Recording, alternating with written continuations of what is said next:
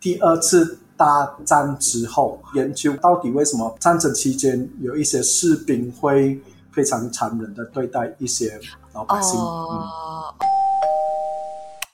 Hello，大家好，欢迎收听我的 Podcast，我是浩敏。今天呢，呃，我找来了一位老师，要 来跟大家分享更多关于心理学我自己很好奇的一个部分。话说，因为我经常性找资料，我会上网估一下，然后都发现到呢，很多可能心理效应啊，或怎么样怎么样的，都会有说，哦，某大学做了一些实验。然后证实了人有这样的情况，会遇到这样的反应什么什么的。我想说，哎，是不是有专门去做实验的一群人这样子，然后来证实人的心理状态是怎么样？所以今天请到这位老师，这位博士呢，他在这一块好像可以跟大家分享很多。所以 that's why 我们今天呢，这个主题叫心理学其实很科学。马上欢迎今天的嘉宾，我们有陈国伟心理学博士。啊，Hello，阿斌，你好。你是主攻实验心理学，哎，我觉得这一块可能对很多人来说有点陌生。你想说，哇，心理学原来还可以分的这么细，有实验心理学啊？对对对，呃，广泛来讲，它算是心理学的一个支派，但是更多时候，我想更贴切的去把它说成是心理学的一种研究方式。它的特点主要是以科学客观的。研究方法去研究人的心理现象跟行为啊，我我有做过一个非常不懂是叫有趣还是有一点神经质的事情，而且只在那个 pandemic 的时候，就跟朋友聊天的时候，他们有讲说，哦，好像是拜六礼拜的时候，COVID 的 case 相对会比较少，因为那个时候比较少公司啊、工厂啊，或者是呃人会去做 checking，所以相对。那拜六礼拜这两天的那个数据是相对比较低的。然后我的人是一个非常认真的人，我听到这个东西过后，我就把一年半的数据全部搬出来，然后我放进去 system 里面，我去做分析，然后就很客观的去看说，到底拜六礼拜的数据是不是比星期一到星期五的相对比较低？所以是是吗？是吗？啊，我我的研究至少不是啦。但是，所以心理学有客观也有主观的方式，所以主观的方式就可能就是用问卷，然后去问人家说：“哎，你今天觉得怎样？”呃，我比较常引用的一个例子就是某个人看了一个恐怖片过后，他会不会觉得害怕？所以有很多种方式去做测试。其中一个方式就是你给他看了恐怖片过后，你就问他：“哎，你觉得害怕吗？”所以他就跟你讲说，他到底是觉得非常恐怖，还是有一点点恐怖？对，通常是会去 rate 的是吗？一到五，然后对，是可以，你就可以做一个呃。Rating scale 咯，一到五，你到底觉得多恐怖？这个对我来讲是相对比较主观的。OK，其中一个原因就是，比如说我常常讲的，如果你问男生的话，男生可能为了爱面子，就算他觉得害怕，他可能也会告诉你说没有啊，我觉得说完全不恐怖啊。但是什么样是比较客观呢？客观的可能就是我在你还没有看这部电影之前，我量了你的心跳，我量了你的血压，然后我在你看完电影。过后，或者是我在你看电影的期间，在量着你的血压跟心跳，所以这样的东西别人比较不可能去控制的。所以对我来讲，我比较想要用客观的方式去看待这些事情。所以啊，我就发现说，实验心理学比较符合我想要追求答案的一种方式。你你的个性本来就是这样是吗？就是所有的 statement 你看到你都会保持有一种。呃，我先怀疑一下他，给他一点空间，可能是对，可能是错，然后你想办法去找一些 supporting 的呃资料去验证这件事情，是吗？绝对是呃，所以我平时有时候跟我朋友讲话，其实我都会讲的非常认真。所以朋友就会讲说：“哎，我们只是讲讲而已，为什么你把 每一次的聊天都讲的好像是在辩论这样？就都变成你的实验主题了。”我就是一个非常认真去看待事情的一个人啊！我觉得，嗯，这个已经是在我的血液里面了。哎，其实要读实验心理学，基本大致上的同学都是这样的个性，他们才会选这个的嘛。我觉得是，我觉得是，至少我我在。呃，我在读博士的时候，我有两个非常好的朋友，然后有一次是我们去做了一个呃性格测试，然后出来的结果，我们我们三个人的那个结果都是一样的。哦，是你讲那个十六个 personality 那个吗？我其实哦，那个在学术心理学里面是备受争议的一个、呃分析方式，但是因为那个就是 rating scale 的方式嘛，对吗？而且它里面的有一些 item 啊，它的分类法其实都没有完全是被用系统的方式去认证的，所以它比较是一个争议性的心理测试。但是那一次因为好玩，我们的确是做那个测试。明白，所以是是什么个性啊？方便透露吗？啊，我已经忘记了，就它它就有十六个嘛，然后我们刚好都中到，但虽然我们其实对那个测试都有所、呃、保留的的的真实性或者准确性都有所保留，但是同样你读博士有时候你是会做一些很幼稚的东西，所以这个就是我们做了一个我们觉得相对幼稚的一些东西了。因为有时候你总是要放松一下，一整天都正经八百，别人看了，对对对对，别人看了也会觉得你很恐对，不敢跟你聊任何的话题，怕等下你又讲我要去做实验。对对对对对。哎，这样我想问一下嗯哦，就是实验心理学，刚才说是这个派系也好，或者是一个刚才说工具嘛，对不对？对对对式也好，嗯是怎么样开始呃会有实验心理学？它是一开始是很多人是 by feel 丢出很多关于心理学的 statement 之后，才有人去做实验，还是德巴类的？是先有实验了，才有很多的你知道心理学什么心理效应等等。啊、我觉得应该是前者。前者，啊嗯，当然，嗯，其实最开始人类一直对于自己的心理都非常感兴趣吧。但是早期的时候，很多时候相关的心理知识都是源自于哲学的，对对对对对对对，所以很多时候就是你会发现说，哲学家讲的一些东西，或者他们有兴趣的一些范围跟心理学都非常接近，但是他们就纯粹靠。讲难听一点，就是靠他们的 feeling，然后就就讲出他们算法，认为人类应该是怎样怎样的。然后呃，就算是心理学一开始的时候，有好一些比较出名的理论，其实也是用比较客观的方式去堆积出那个理论的。所以实验心理学算是我们早期的一个 effort，是为了摆脱哲学心理学的桎梏，哦这叫桎梏吗？所以我们就想要把心理学慢慢带进科学的殿堂。哇哦，OK，所以所以它的历史其实心理学的历史相对不算久，嗯。所以呃，实验心理学其实也是在十九世纪的时候，一个德国的心理学家啊、嗯应该是叫 William Wundt 的，他在德国的某间大学建立了第一所研究心理学的实验室，所以啊、呃很多心理学家都会把那一个 effort 作为是实验心理学的一个开端。明然后白，它在马来西亚其实相对还是不算普遍的，因为其实呃，纵观马来西亚很多大学跟学者，很多时候还是呃，相对于比较常会使用问卷或者访问的方式，嗯，啊、去了解一个人的心理状态。嗯，所以如果你刚才讲从哲学演变到人家做实验，如果这个套在你刚才你朋友跟你的 case 的话，你的朋友可能就是那个哲学家，你就是那个德国的心理学家，想要去证实这哎到底是不是这样子，所以才这样子开始了很多人去做实验，想要把心理学变成是科学一点的学科。我的朋友听到你给他这顶帽子，应该非常开心，应该很少人会叫他哲学家。比喻而已，比喻 画面嘛。嗯像刚才你有提到，呃，就是从以前开始，然后到现在也是蛮多做过的这些实验，有哪一些是比较有名的？呃，可以跟大家分享一下吗？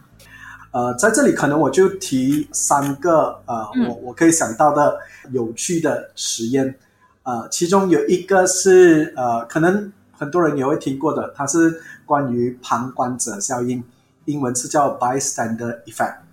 那个研究里面的那个测试者呢，就会邀请被测试者在一个房间里面，好像是回答问卷这样的。然后在他们回答问卷的时候呢，那个实验者就往房间里面放烟雾，OK，然后啊、呃会有不同的状况了。有一些状况呢，被试者只是一个人在那个房间里面，然后又有另外一个状况呢是呃同时间会有其他两个人也在那房间里面，所以那个测试者主要是要看说被测试者看到烟雾出现过后多久会有反应。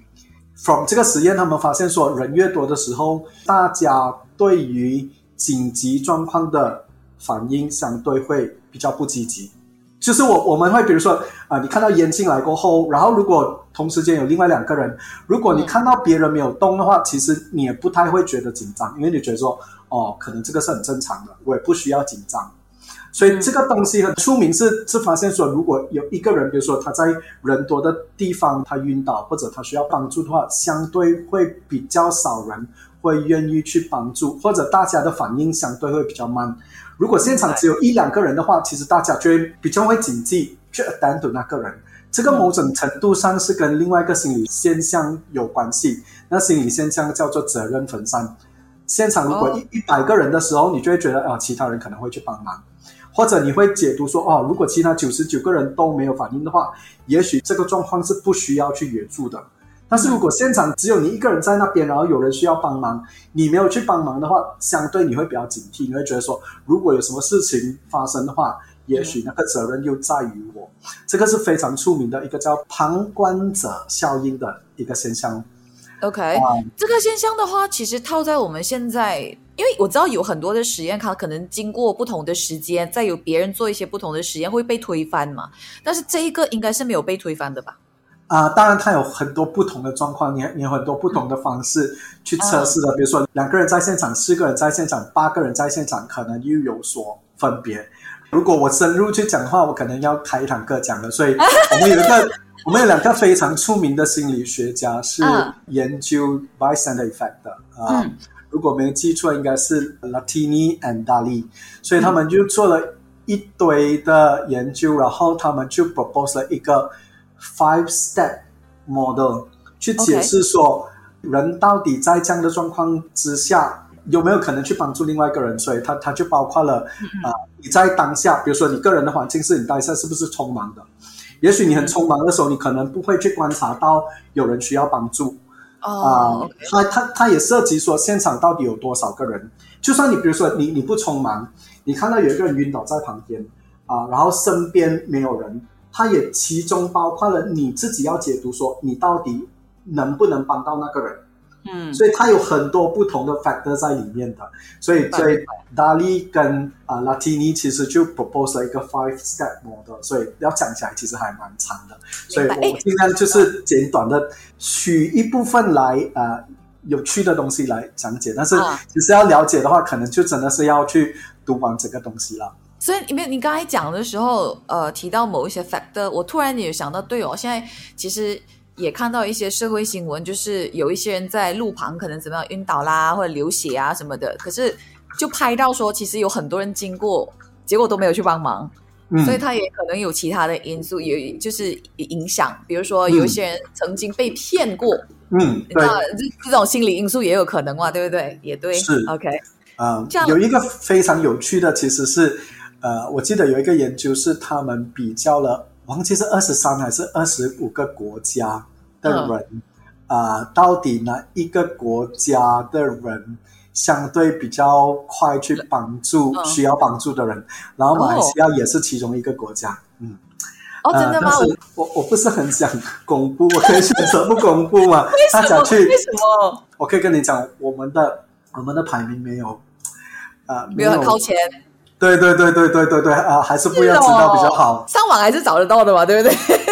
上网应该找得到，呃，至少我知道说，呃，他的论文已经发表了的，我不确定是不是呃有被写成报道出来这样。明。所以这个这个是其中一个非常出名的研究了。当然，我们还有，我不懂你有没有听过棉花糖研究？哦，有，就是小朋友的嘛，对不对？对对对，是要看小小朋友的克制力，就是给他们一粒棉花糖或者巧克力。呃，delay gratification 的能力。Exactly，然后去去看说他们能不能忍着不去吃那个棉花糖，告诉他们说，如果你十五分钟不吃的话，我再给你奖励。他们发现说这个跟年龄层有关系，然后也发现说，这个你的自制力越好的话，其实这些人相对的在以后的生活比较有可能。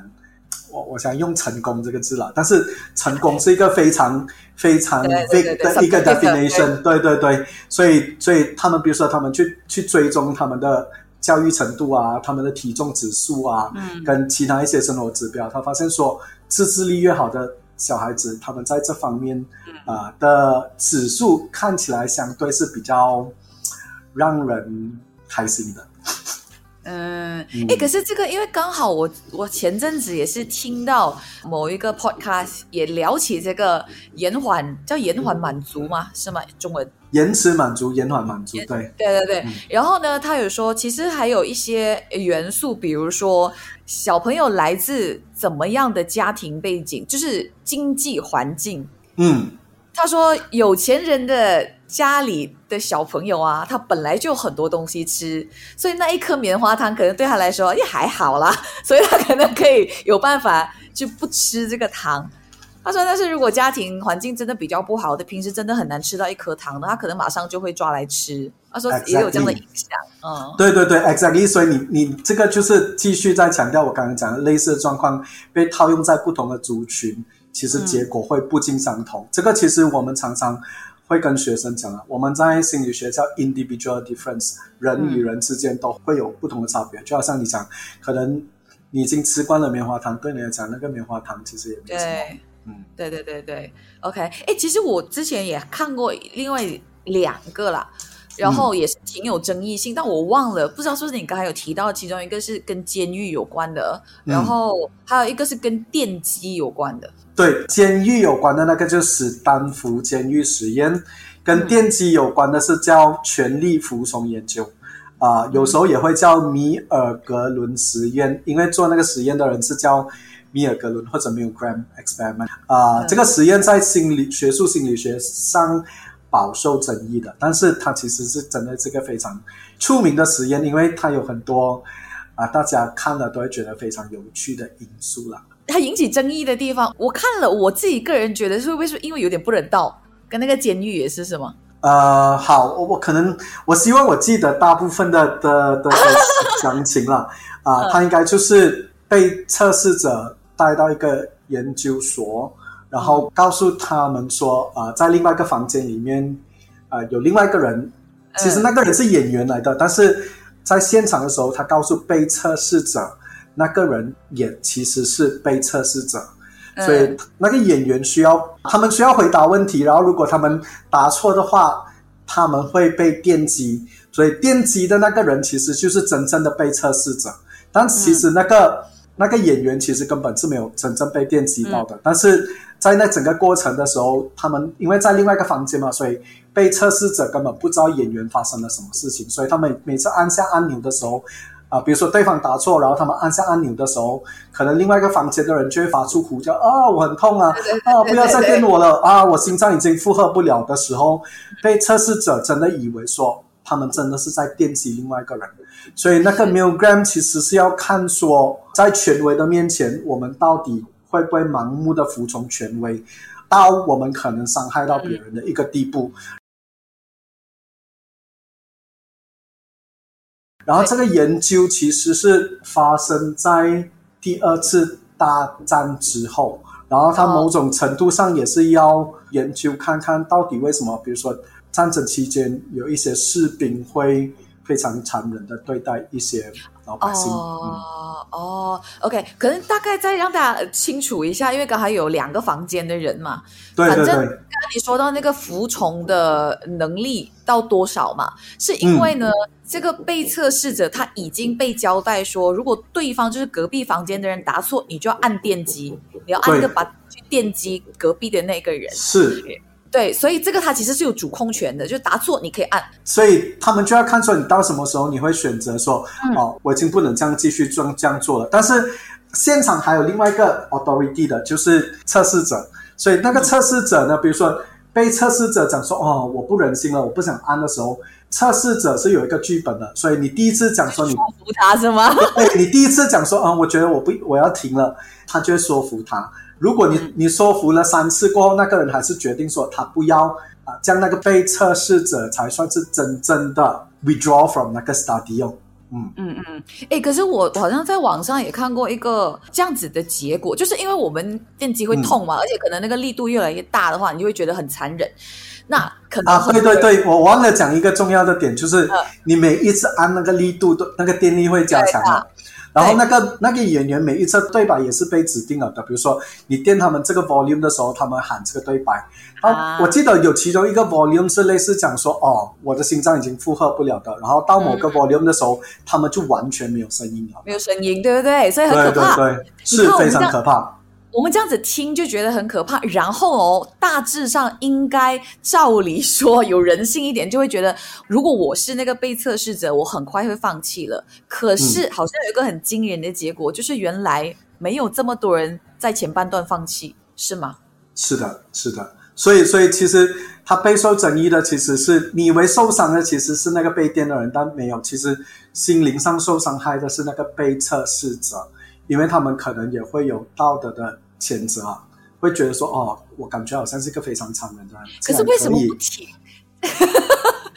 这个是我比较好奇的说，为什么最后的结果会让我们这么惊讶？这个这个跟权权力服从有关系了，但是当然要还有其他更多不同的原因，所以啊、呃这个研究后来也延伸了不同的版本，包括比如说，如果那个测试者是穿 lab technician 的制服，跟他穿便服到底有没有差别？啊如果那个那个演员如果跟你在同一个房间，有没有差别？如果你根本听不到那些叫喊声，到底有没有差别？所以同样的，我就讲说，我们通常要论证一些事情，我们不可能只是做一个实验罢了的。啊、我们会设计不不同的实验，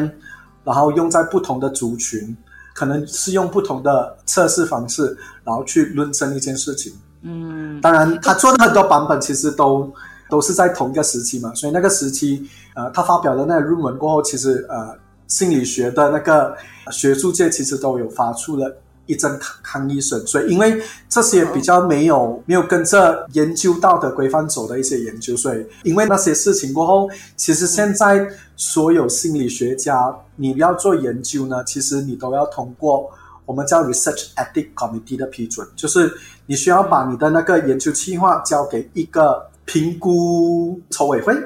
所以他们就会看你的呃测试方式了，过后他们决定说到底它符不符合伦理。如果它符合研究伦理，这样你的研究才会被批。明白，就是不会伤害到人，不会对对对是残忍的还是什么的，这些不人道的。比如说，它必须是自愿的，然后你尽量不要欺骗别人。如果你欺骗别人的话，你过后需要啊、debrief，就是你需要去解释，你需要去交代，然后当然是不能伤害对方。然后所有这些私人 information 其实不可以用在啊、研究工作以外的范围上。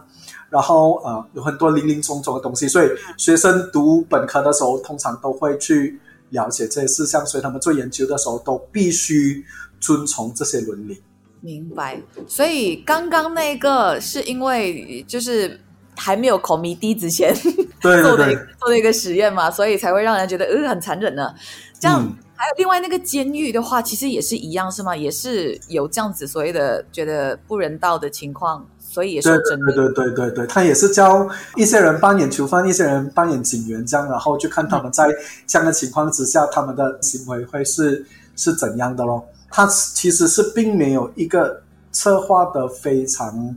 仔细的一项研究，而且它其中涉及了好一些伦理问题。所以啊大致上就是那些扮演 prison guard 的人，后来越来越残忍，是吗？对于那方式，对对对，类似啦。呃，普遍讲就是他们好像就就很放肆，然后扮演囚犯的人就会变得比较卑微，这样的东西哦。笼统的讲，嗯，可哎，可是这两个测试哦，好像可能也有一个受争议点，会不会就是因为它暴露了很多人性的丑陋的一面、黑暗的一面，会吗？你呃，至少在心理学界上，我们觉得，因为他的方测试方式是不太对的，所以嗯我们也不能因为这样就是认定他的实验结果是正确的。嗯嗯因为我发现到这两个好像都是让让你看到说，哦，人原来在某一种情况下的时候呢，他的恶念会比善念更强大的感觉。啊、你你设计到这样的时候，可能那个就是你所带出来的一些结果了。但是其实人的行为思想其实还蛮复杂的，所以对，啊、也也不尽然全部人都会在这种状态做出类似的反应哦。OK，我想问一下哦，在你们嗯现在每一个实验，你们在做的时候啊，是前前面先要有一些预测结果吗？对对对对，尤其是实验心理学，通常我们都会有 hypothesis。比如说，我给一群人喝咖啡，另外一群人没有喝咖啡，然后我要去测试他们的记忆，然后我可能就会预测说，喝咖啡的人他集中力比较好，或者记忆能力比较好，所以我会在还没有做实验前，我就会做一个预测了，然后过后当然。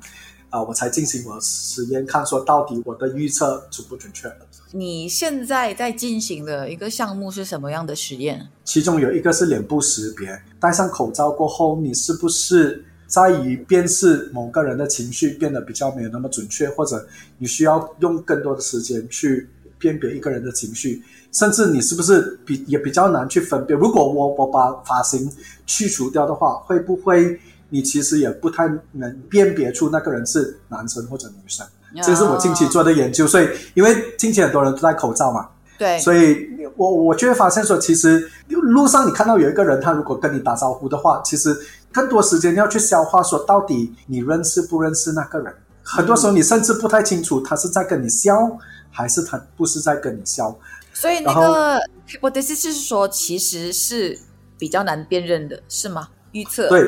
所以他们其实外国的学者已经有做一些研究了，发现说，不管是身份识别 （identity recognition） 或者是情绪识别 （emotion expression recognition），其实都相对是准确性没有那么高，而且用时也比较慢。当然还有不同的研究方式，所以我做的可能也跟这些学者稍微有不一样的东西。一样，我我做的比较多是 social perception，比如说我刚刚跟你讲的，就是包括比如说你去。辨别一个人的性别是不是也变得比较艰难了？嗯，OK。可是你这样讲下来哦，像有很多的实验，不断不断的有人重新加了不同的元素、不同的影响，然后不同的族群再去做的话，这样子其实是不是照理说针对同一件事情，是一直都没有办法得到一个结论的？不管你做多少实验都好。啊，有一些其实它的结果还是。相对一致的，当然有一些实验，因为有太多不同的状况，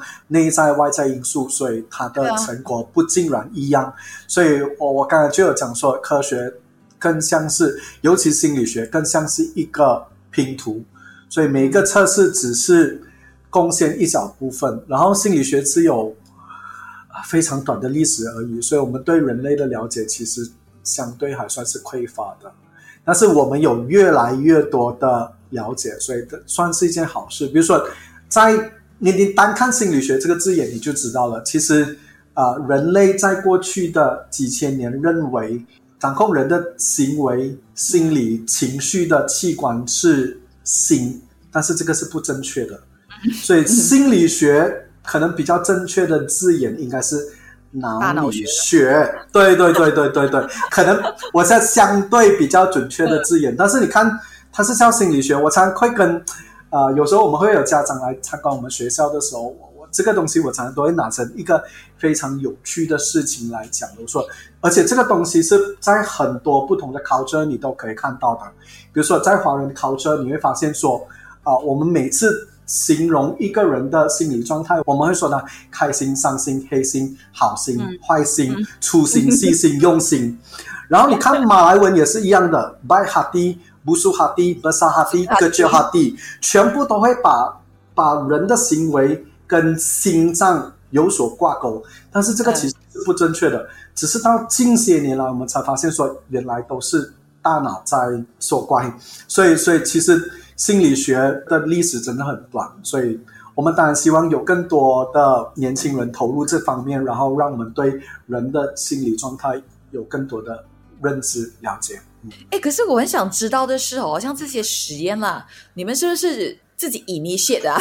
哎，我突然间想到这个好像可以做，然后就去做了这个实验。这个其实并不是一个全面的，因为通常我们要做研究的时候，我们先要去看说类似的研究有没有其他学者做过。或者类似的方面有没有别人做过了的？如果这个东西之前的人做过了，他们到底有没有忽略了某些层面？然后我们就想说，哎，这样我是不是可以去回答这些学者忽略掉的问题？而且过后你其实要发表你的论文，如果你做的东西很多人已经做了，他们已经得到答案了，你又再去重复同样的事情的话，你要发表论文的时候，可能也有一定的挑战。嗯，所以那个实验的时长跟 sampling size 是看 budget 的是吧？时长很多时候是要看你的设计，有些实验可能五分钟、十分钟就已经完成了，但是我也知道有好一些实验是几个月，甚至是数十年的。哦，我知道有一个甚至是从那个被测试者小的时候，就是他在读 kindergarten 的时候就被测试，一直到那个人死。哇，啊，那个一开始是一个叫 Louis Derman 的人做的，他研究所谓的天才，因为很多时候我们都讲说天才比较，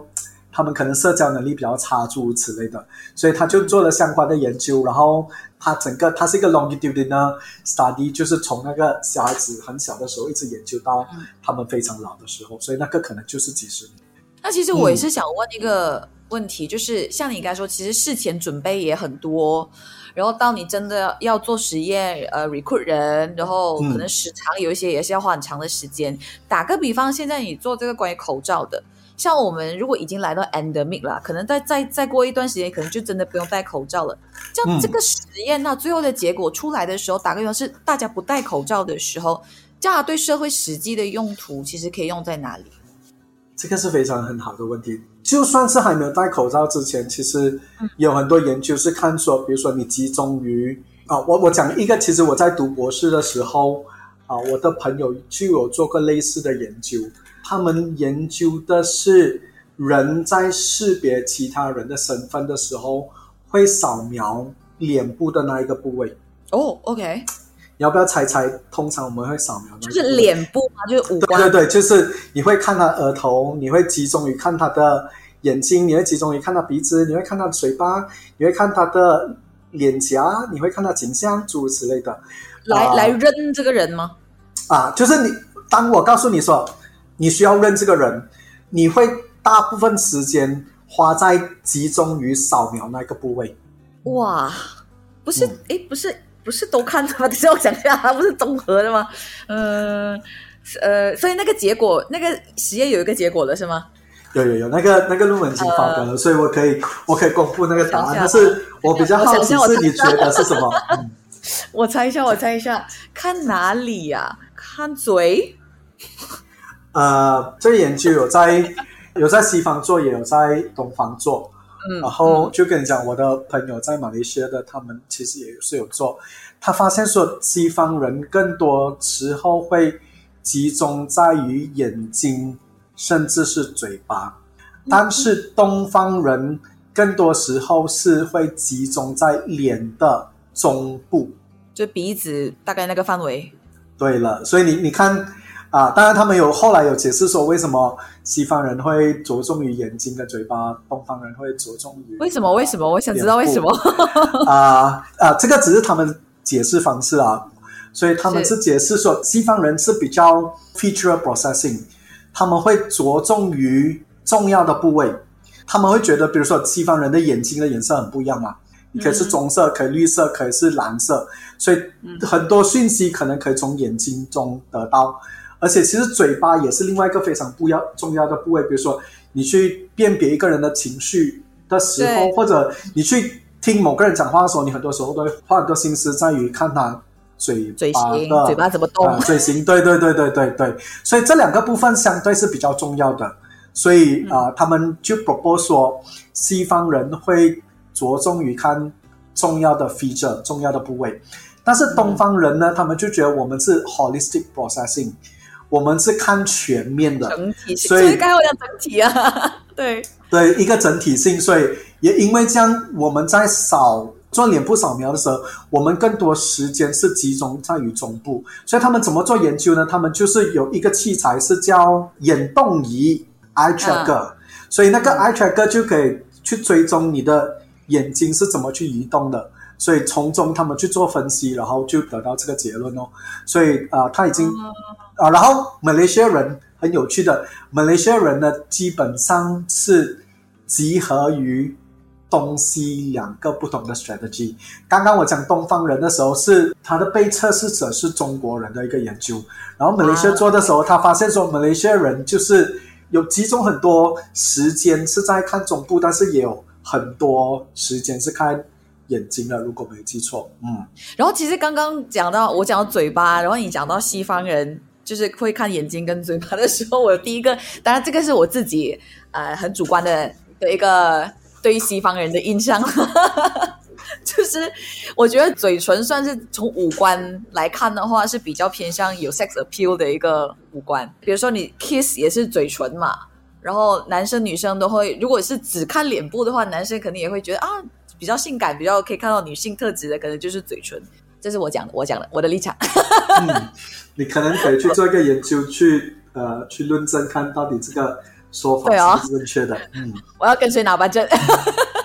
啊，其实政府是有，有些学校可能内部其实就会有拨款，但是如果你学校内部的拨款有限的话，其实我们很多时候还是会考虑跟政府机构申请的。很多时候，业界可能也会 approach 你，要要跟你一起合作，所以有有些拨款可能也会是来自于呃商业机构的。对对对对对，是。哎，这样我大概，你刚刚不是说有一些机构可能会找你们做实验的单位去配合吗？去合作吗？会不会是经常性我们在看到某一些商品丢出来的一个广告说？就是喝我的这个产品怎么样怎么样可以提升什么什么什么，都是从这样子的所谓的合作实验得出来的一些结果，是吗？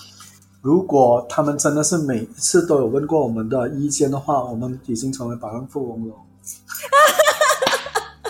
我可能现在就已经坐在游轮上去看风景，不会再坐在办公室里面做工了。OK，明白。我常常觉得说我们。做这科研的，也许并没有外界想象的赚的这么多，但是其实还真的很有满足感的。我们还蛮喜欢我们的工作，至少我知道我身边的同事有好一些都非常喜欢他们工作。每一次去上班，我都觉得很兴奋，因为今天可能要做我我不管去去教书也好，去做研究也好，而且有一个东西，其实我觉得做学者很，至少我觉得非常。爽的一件事情就是，我们做完研究过后，我们去可以去发表我们的论文，所以我们就可以用这个机会去旅行。对我来讲，这个是做学者最好的一件事情。而且都飞到很多可能我旅行都不能 afford 的国家去。对对，其实有一些国家，我本来以为说，呃，我好像不会去的，但是因为要发表，不会去了。对啊，对，但是因为要发表论文，有时候就会想办法去，因为它是你工作的一个部分嘛。嗯，哎，可是最后我其实很想要知道一下，刚刚你一开始就讲说，实验心理学做的每一个实验都像是一个拼图的一小块嘛。嗯，那我们到底？就是什么时候可以看到一个完整的拼图，又或者是这些小实验、小实验一块一块的拼图，它会不会有一个所谓你们的协会还是什么去统一来发表一个 something，而不要让我每次在爬一些报道的时候，一个讲 A 是一个 B 讲不是，然后我不知道怎么去吸收这个资讯，会有这样子的吗？统统一性？答案我两个，第一个答案就是的确我们会。啊，有一些学者会把相关的研究就去做一个笼统的分析啊，我们叫 systematic review 或者叫 meta analysis。所以这两个其实都是算是一个阶级不同研究的一种报告。然后当当然他们做的方式有点不一样。所以如果你想要得到一个类似的结论的话，你可以去看这些所谓的 systematic review 或者 meta analysis。但是同时间，我不觉得说他们其实就会给你一个答案。这个跟教育的一个状态有关，那个状态叫学海无涯。嗯，就是它是没有牙的。你问我说，诶，什么时候我们可以到岸？不懂。如果跟着那个成语的话，为情是岸哦，你就要孜孜不倦的一直学，一直学，一直学，一直学，活到老学到老。就是这样，所以很多时候我们更多是是不断去探索对一件事情的认知，从不同的层面去看待一件事情。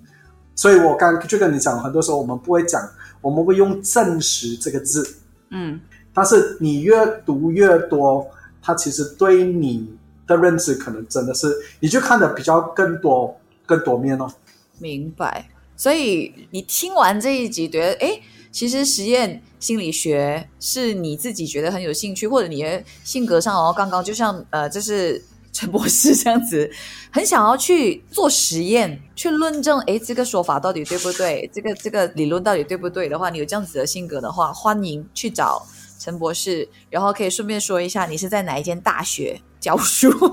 啊？你是问我现在在哪一间大学教书吗？对对对对对对。啊，我我的大学是在柔佛 Iskandar Putri 的 Edu City 里面，它是 University of Reading Malaysia。啊，Reading 它的 spelling 是 R E A D I N G。啊，很多人看到就以为它是 Reading 读书的。我也是以为读书的大学。没有，它其实是英国的一个地方啊。它距离伦敦大概是二十分钟的车程。然后他们大概在我忘记多少年前了，七八年、十年前，在马来西亚开了一个分校，所以我现在就在那个分校教书。啊，大家可以去上网搜一下，因为那边其实心理学是有的上的。是的，而且呃，我们有很多非常有趣的课程。那如果真的像听完之后有兴趣的话，可以上网先先去 search 一下些资料好的。不然就是到你们大学那边去询问一下也可以，这样是的。好，今天非常谢谢钱博士为我们分享了这么多，谢谢你。不客气，不客气啊，My pleasure。